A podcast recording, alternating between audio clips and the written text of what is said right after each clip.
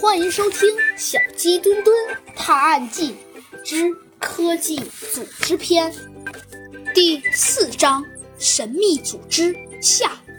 当打开信的那一瞬间，一张白色的小纸片随之掉落下来。猴子警长眼疾手快，一把抓住了小纸片。纸片上啊，画着一张小地图。还有几个地方被红色的小点标注了，最上方还有一行小字：“穿过这些小镇，来到我们科技基地。不过放心，当你们经过小镇的时候，会有我们带来的惊喜哦。署名：你们终生的敌人。”猴子警长和小鸡墩墩的目光落在了地图的最后，地图的最后啊，出现了呃一个黑色的城堡。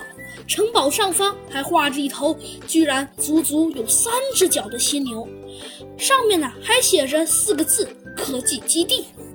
当然，仔细看的话也会发现，最后还会有一行鲜红的黑色小字。当你们来到科技基地时，便是我们第一次决战的时刻。此时，老虎警长啊，也带着老鹰警长和山羊警长走了过来。当他们三个也看完信之后啊，也不由得大吃了一惊。猴子警长啊，不由自主的把拳头捏得嘎嘎响。可恶，不能让他们这么猖狂，必须需要阻止他们。嗯，没错，我们必须要组织一个团队，尽快采取行动。这时，老鹰警长也站出来发话了。突然。正在准备回答老鹰警长的话时，猴子警长的对讲机突然响了起来。